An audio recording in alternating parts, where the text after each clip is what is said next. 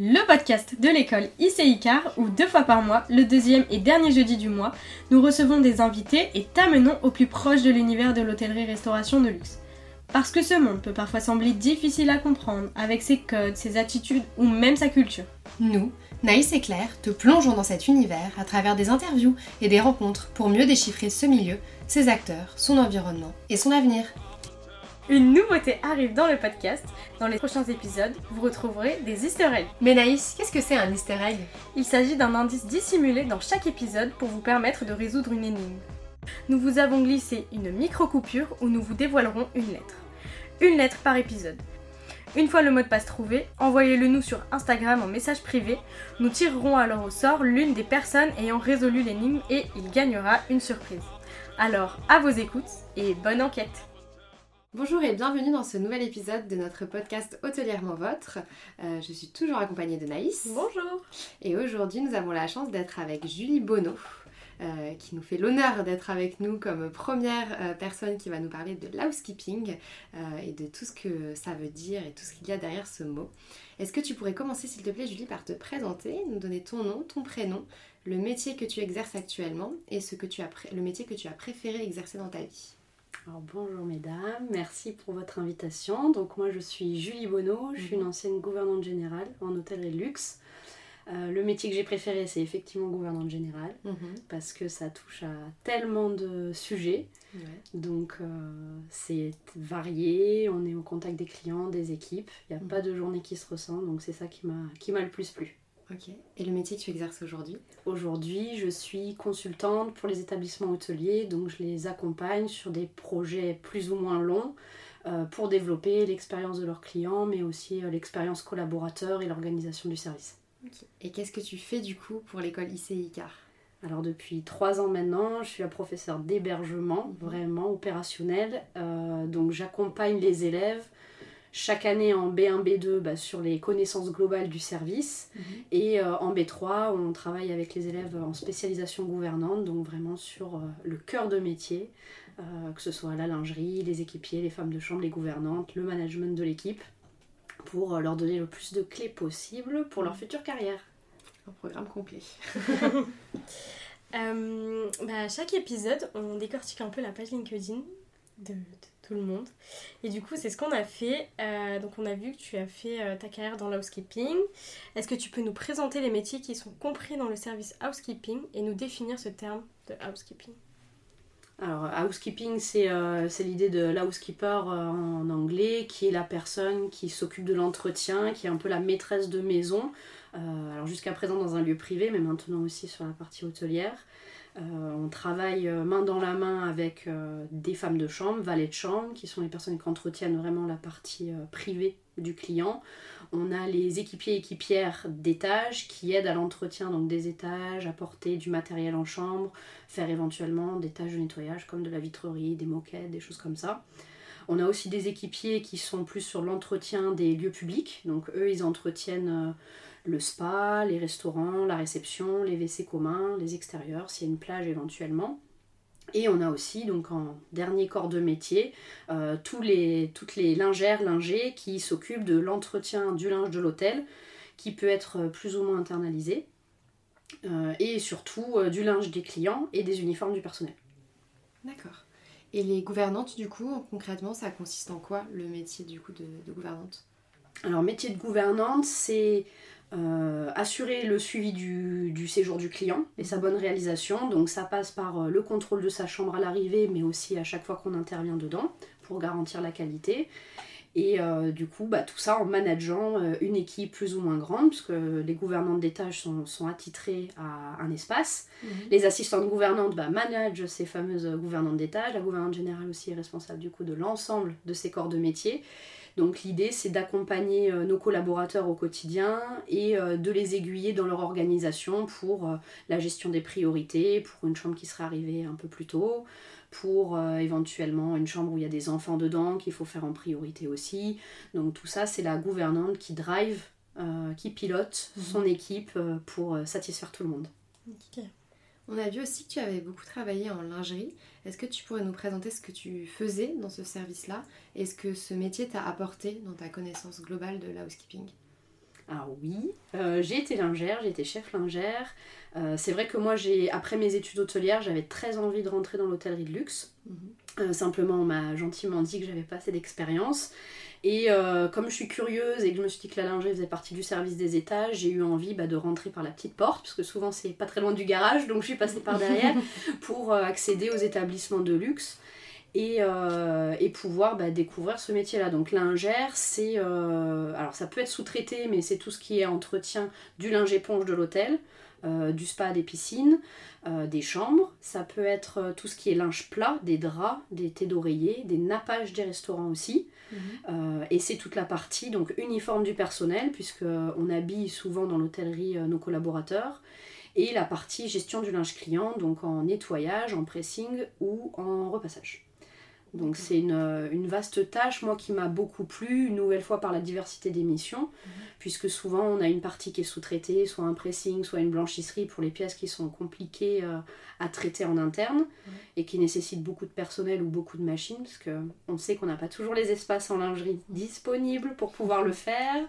Euh, aujourd'hui, le prix du mètre carré coûte très très très très cher, donc si on peut le rentabiliser avec une chambre client, on va toujours privilégier cette solution-là.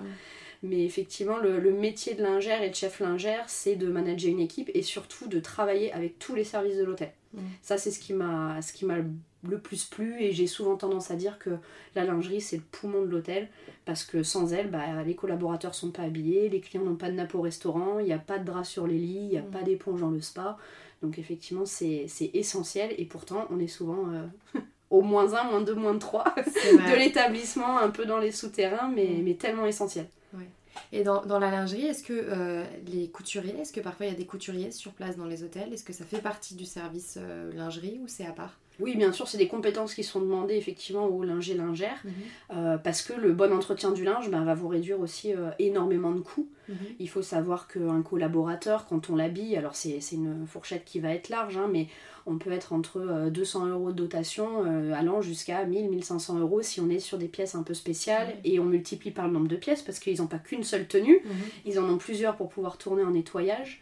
Donc c'est vrai que c'est une responsabilité et si on doit changer les uniformes chaque année parce qu'ils sont trop usés, parce que les boutons sont arrachés, etc., bah ça, ça, représente un coût énorme pour, euh, pour une société. Donc mm. euh, l'idée d'entretenir en interne, c'est très important et c'est en plus un service complémentaire qu'on propose pour les clients mm. au besoin de faire un ourlet sur un pantalon qu'ils viennent d'acheter, euh, repriser une robe aussi, même si dans les standards Palace, le fait de reprendre par nous-mêmes en toute autonomie la reprise d'un bouton ou d'une petite déchirure d'un vêtement fait partie des standards demandés. D'accord. Ok. Euh, selon ta page LinkedIn, on a vu que tu avais travaillé dans 5 ou 6 établissements différents. Est-ce que tu as trouvé euh, qu'il y avait une, façon, euh, enfin qu'il y avait des différences de façon de travailler d'un hôtel à, un autre? Oui, effectivement, bah, chaque hôtel a ses, standards. Alors nous, les, les, je dirais les règles d'hygiène en nettoyage restent communes peu importe les établissements, et ça, ce sont des normes qui sont internationales. Néanmoins, après, l'organisation qu'on met en place bah, dépend du nombre de chambres, mm. euh, du niveau de qualité souhaité. Euh, si on fait partie d'un groupe mm. ou si on est euh, dans un hôtel indépendant, moi, c'est vrai que j'ai beaucoup aimé pendant plusieurs années bah, travailler pour des, grands établissements à Saint-Jean-Cap-Ferrat et à Courchevel. Qui faisaient partie de groupes, donc qui étaient quand même des, gros porteurs avec un niveau de qualité très haut. Euh, je me suis recentrée après sur des plus petites maisons. Euh, pourquoi? Parce qu'aujourd'hui ça me permettait de, toucher beaucoup plus à tout. Moi je suis quelqu'un de, terrain, donc c'est vrai que j'aimais bien dans les établissements qui ont 50, 40, 50 chambres, de pouvoir bah, de temps en temps euh, aider mes équipes sur le terrain quand il y a des grosses journées, de pouvoir être aussi au bureau à travailler sur des projets, des investissements, des choses comme ça. Donc j'ai grâce aux saisons j'ai beaucoup beaucoup voyagé mm. et ça m'a permis de, pouvoir bah, choisir l'organisation qui me convenait le mieux je pense mm. on, parle souvent de la housekeeping comme un, des métiers de l'hôtellerie où il y a le plus de management euh, avec un management qui est pas toujours évident. Mm. Est-ce que tu peux nous en parler un petit peu, nous dire euh, toi comment tu l'as vécu et comment est-ce que tu te positionnais comme ça face aux équipes? Bah, C'est vrai qu'on est sur, euh, on n'est pas sur une équipe de passionnés comme on pourrait avoir euh, sur une cuisine avec trois macarons au guide Michelin où les personnes sont là, sont déterminées, ont une vision, etc. nous on est sur des personnes qui ont souvent un job alimentaire Néanmoins, notre rôle, c'est de mettre du sens dans ce qu'ils font au quotidien, de comprendre l'importance qu'ils ont pour qu'ils puissent s'épanouir aussi dans leur travail. Moi, je, dis souvent, et d'autant plus maintenant que, je consulte différents établissements, c'est que sur la porte de l'établissement, c'est marqué hôtel. Donc la première chose pour laquelle le, client vient, c'est pour l'hébergement, c'est pour la nuitée. On voit aujourd'hui qu'on peut euh, digitaliser une réception. Mhm. Euh, le client ne se laissera jamais mourir de faim. S'il souhaite aller au mhm. restaurant, il sortira de l'hôtel. Par contre, pour dormir, euh, pour rejoindre son lit, pour entretenir sa chambre, bah, il y aura toujours besoin mm. d'une femme de chambre parce qu'aujourd'hui il n'existe pas de robot qui les remplace. Et ça enlèverait aussi toute l'âme et tout le charme de l'hôtellerie euh, mm. qui existe depuis, euh, depuis l'Antiquité. Donc c'est le, pour moi le, le, le service. Le plus essentiel de, de l'établissement qui effectivement n'est pas toujours aussi représenté à sa juste valeur. Et c'est bien dommage parce qu'elles ont un métier très enrichissant. Mm, mm, totalement. Comment passe-t-on de responsable lingerie à gouvernante générale? Ah, alors, alors moi j'ai alterné euh, les saisons en tant que gouvernante d'étage et du coup lingère chef lingère. Euh, l'hiver j'étais au chaud en lingerie et l'été j'étais au frais euh, sur les étages. Mm. Donc déjà j'avais les deux compétences. J'ai fait l'ouverture de l'apogée à Courchevel et ensuite je me suis orientée sur une deuxième ouverture parce que j'en avais pas encore assez dans un établissement qui est au Beau de Provence. Et la gouvernante générale, que j'avais beaucoup assisté sur la préouverture, ben, est partie euh, le jour de l'ouverture. Il s'avère que je leur ai proposé mon aide pour euh, du contrôle de chambre et maintenir le service le temps qu'ils recrutent. Et euh, le recrutement n'a pas eu lieu dans l'année où je suis restée avec eux après l'ouverture. Donc ça a été l'opportunité pour moi bah, de prendre le poste. Ça a été une expérience difficile, mhm. mais très enrichissante parce que euh, de manière autodidacte, euh, j'ai bah, travaillé avec mes prestataires, avec les autres services aussi, parce qu'il y avait beaucoup de bienveillance avec les chefs de service, pour pouvoir euh, développer mes compétences. Et c'est du coup, je rebondis sur, sur le concours du meilleur ouvrier de France, c'est ce qui moi aussi après m'a poussé à, à m'inscrire au concours, c'est parce que comme j'ai acquis ces compétences de manière euh, autonome, mhm. j'avais envie à ce moment-là bah, de, voir si, ce que j'avais appris euh, faisait partie du réel ou si euh, j'étais un peu à côté de la plaque. Mhm. En parlant de compétences, d'après toi, quelles sont les compétences, les qualités qu'on doit avoir quand on veut travailler dans, dans le housekeeping Alors beaucoup de bienveillance puisqu'on parlait du management. Euh, ça, c'est très important d'être à l'écoute de ses équipes, d'avoir euh, une bonne vision de la qualité pour, euh, pour le suivi des clients et une organisation, je dirais sans faille, puisque bah, on est un des plus gros services de l'hôtel, on peut avoir un très grand nombre de collaborateurs et on n'a pas vraiment de, de, place au doute, parce que bah, quand on a beaucoup de collaborateurs, c'est qu'on a beaucoup de chambres, donc on a aussi beaucoup de clients, mm. et, et ça, c'est vraiment l'essentiel une bonne condition physique évidemment, puisqu'on est amené à faire de très très nombreux kilomètres chaque jour. Tu m'étonnes. T'as jamais mis un, un, podomètre si, si, Et alors si, il y a des, des, grosses journées. Alors j'avais fait euh, du matin jusqu'au fin de service de couverture le soir, euh, j'étais à plus de 25 km. Ah, c'est énorme. ok. Ça fait une bonne marche. Ceci est un easter egg. La lettre de l'épisode est le V Quelle est ta plus grande fierté hôtelière et quelle est l'erreur qui t'a le plus appris? Alors, l'erreur qui m'a le plus appris, c'est ma, première saison, puisque euh, bah, en sortant de mon BTS euh, de gestion hôtelière, euh, j'ai intégré un établissement à la Baule. Et, je suis arrivée bah, sans connaissance du terrain, parce que j'avais pas encore tenu ce poste-là, ni en stage, ni en saison. Et c'est vrai que bah, je me suis sentie complètement larguée. Et ça a été une expérience qui a été très difficile. Euh, ils ont d'ailleurs mis un terme à mon contrat euh, dès la fin de la saison, on n'a pas du tout prolongé. Parce que quand je suis arrivée, bah, j'ai pas été formée, j'ai pas été accompagnée sur toutes ces missions-là. Et ça, ça a été pour moi bah, l'expérience la plus difficile puisque, euh, puisque j'avais pas beaucoup d'armes pour pouvoir, pour pouvoir avancer. Et celle qui m'a le plus épanouie, bah, effectivement, c'est l'obtention du, du, concours du meilleur ouvrier de France parce que bah, c'est un projet qui est très personnel, puisqu'on y travaille en dehors de nos heures euh, habituelles, je dirais, à l'hôtel. Et, euh, être connu par ses pairs sur un corps de métier euh, comme le nôtre, qui représente un savoir-faire français, donc de recevoir les clients, bah, pour moi, ça a été une, très très grande fierté. Justement, on y vient. donc tu es meilleure ouvrier de France gouvernante. En quoi ça consiste le concours? Alors, le concours, il est en deux étapes. La première partie, donc, c'est les qualifications. Mhm. Euh, les qualifs, c'est trois ateliers professionnels euh, qui sont liés les uns aux autres, puisque le premier cas, c'est un cas client en anglais, où on a assez peu d'informations en y allant. On doit discuter avec euh, le client pour découvrir quelle est sa problématique et lui proposer des solutions. Mhm. Et ensuite en découle le deuxième cas où, par exemple, pour moi, c'était le linge des clients, une mauvaise gestion du linge client. Donc là, c'était un rendez-vous avec le pressing pour pouvoir renégocier le contrat. Et en troisième partie, c'était euh, un entretien euh, avec euh, la personne qui avait collecté le linge et qui du coup n'avait pas pris les bonnes informations. Donc pour lui redonner le process Mhm. et pour pouvoir effectivement la former à, à- à mieux réaliser cette tâche au sein du service. Et en deuxième étape, on a un QCM, de mémoire, une soixantaine de questions euh, qui traitent de toutes les connaissances métiers qu'on peut avoir. Donc ça va de la chimie pour les produits d'entretien, aux normes de sécurité, euh, aux normes PMR, au choix du mobilier, parce qu'on a souvent des mobiliers qui sont anciens ou des pièces assez rares dans certains euh, fleurons de l'hôtellerie en France. Euh, identifier une œuvre d'art aussi, des questions de management, euh, de RH, beaucoup de, de questions sur la convention collective, donc c'est divers et varié, vraiment. Et euh, quand on passe les qualifications et qu'on est euh, sélectionné pour aller en finale, euh, alors moi ça a duré un an, sur la dernière session ça a duré un peu moins longtemps, mais on a un temps préparatoire et on nous donne le sujet d'une œuvre en parallèle. Donc on travaille personnellement avant les épreuves pour préparer notre œuvre, puisque c'est le but du concours de meilleur ouvrier de France, c'est de proposer un projet. Mhm. Euh, alors le nôtre euh, est beaucoup moins visuel que ne peuvent l'être euh, ceux des bijoutiers ou des Mhm. charpentiers. Ça ressemble plus à un dossier euh, pratique ou à une maquette. Mais euh, pour moi, c'était proposer l'organisation d'un service étage dans un établissement engagé avec la norme ISO 26000, donc c'est la norme RSE Mhm.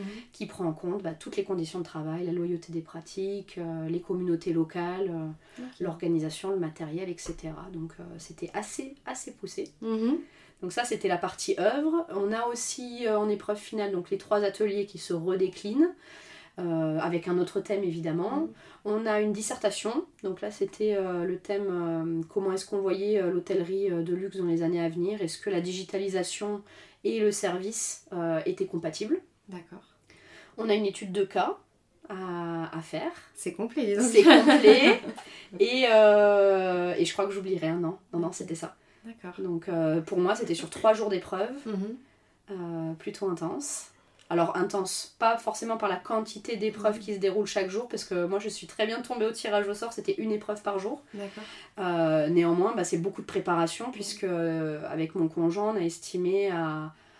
Alors si je prends les deux années, presque 2000 heures, et je crois qu'il y a 1000 heures au moins sur, sur l'œuvre. Ouais.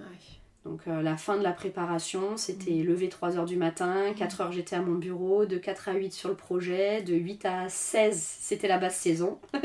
de 8 à 16 euh, sur les étages avec mes équipes, et puis ensuite la soirée euh, oui. on repartait sur, euh, sur, euh, sur les préparatifs. Que donc, tu euh, fais tout ça en parallèle de, Évidemment. de ton travail. ouais. c'est un projet personnel.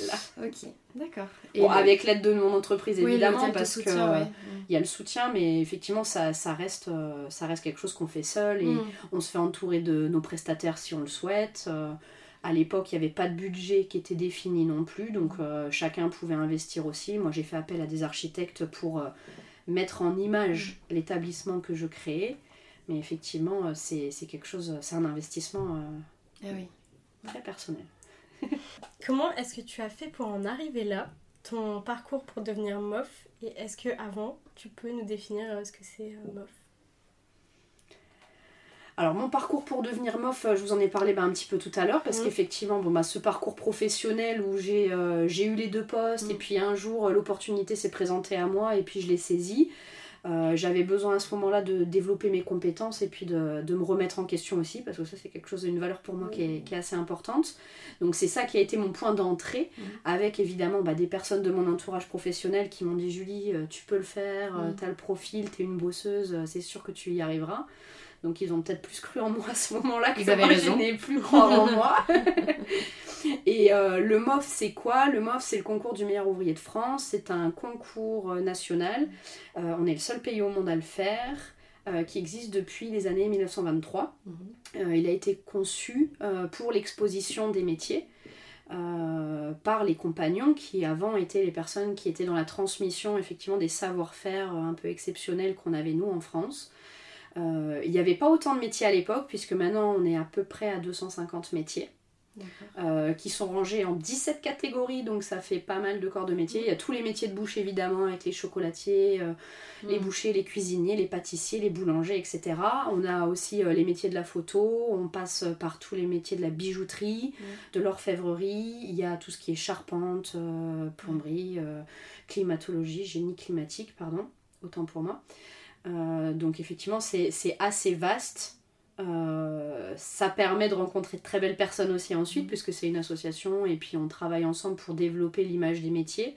Et euh, les meilleurs ouvriers de France organisent le concours des meilleurs apprentis de France. Donc c'est un moyen de, valoriser les élèves qui sont en formation professionnelle, qui ont moins de 23 ans.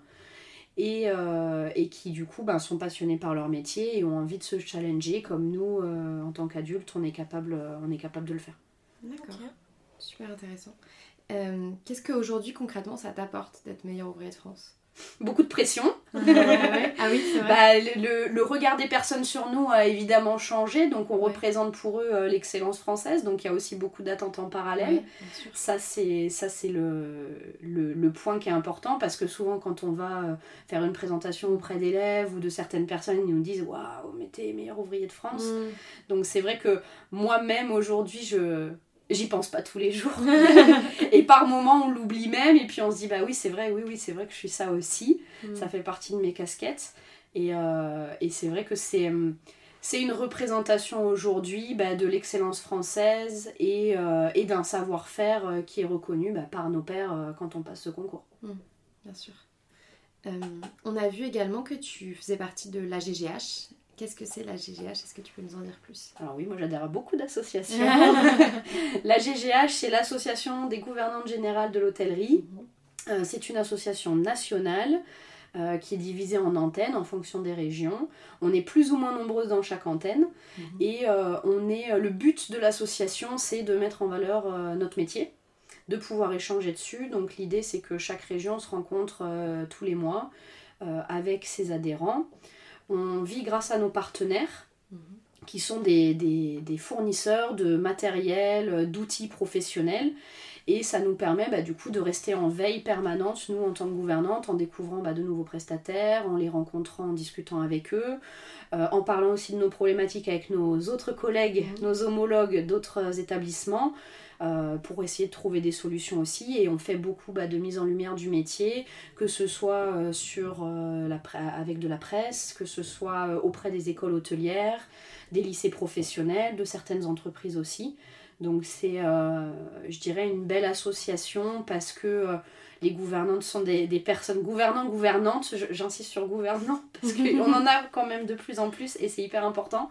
Euh, l'idée c'est effectivement qu'avec euh, la meilleure, euh, la plus grande bienveillance, on arrive à, faire briller ce métier-là qui aujourd'hui ne l'est pas toujours.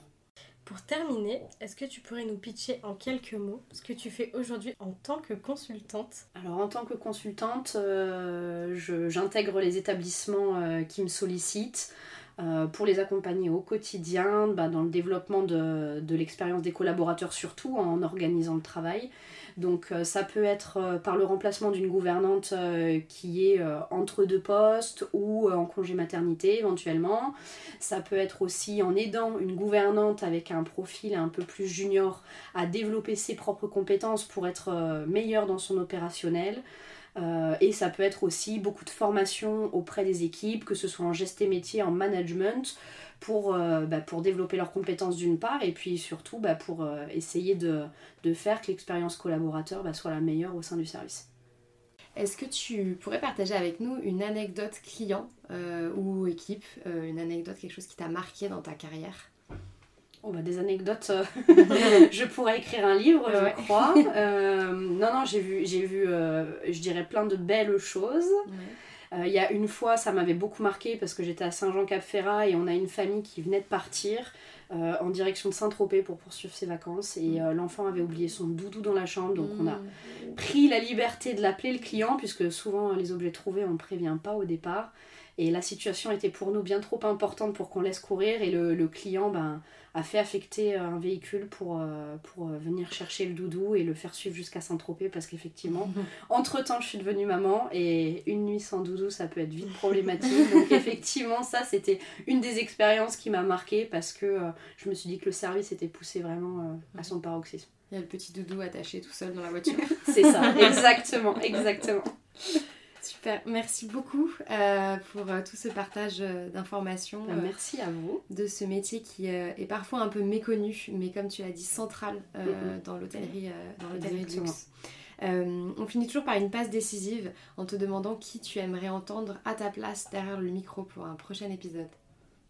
Waouh Qui est-ce que j'aimerais entendre? Bah, Moi, j'aime toujours euh, beaucoup parler d'expérience client, donc euh, quelqu'un qui ait euh, cette faculté-là de pouvoir proposer de nouvelles choses, de nouvelles idées pour bah, devancer leurs attentes et puis mhm. répondre à, leurs besoins d'accomplissement dans nos établissements.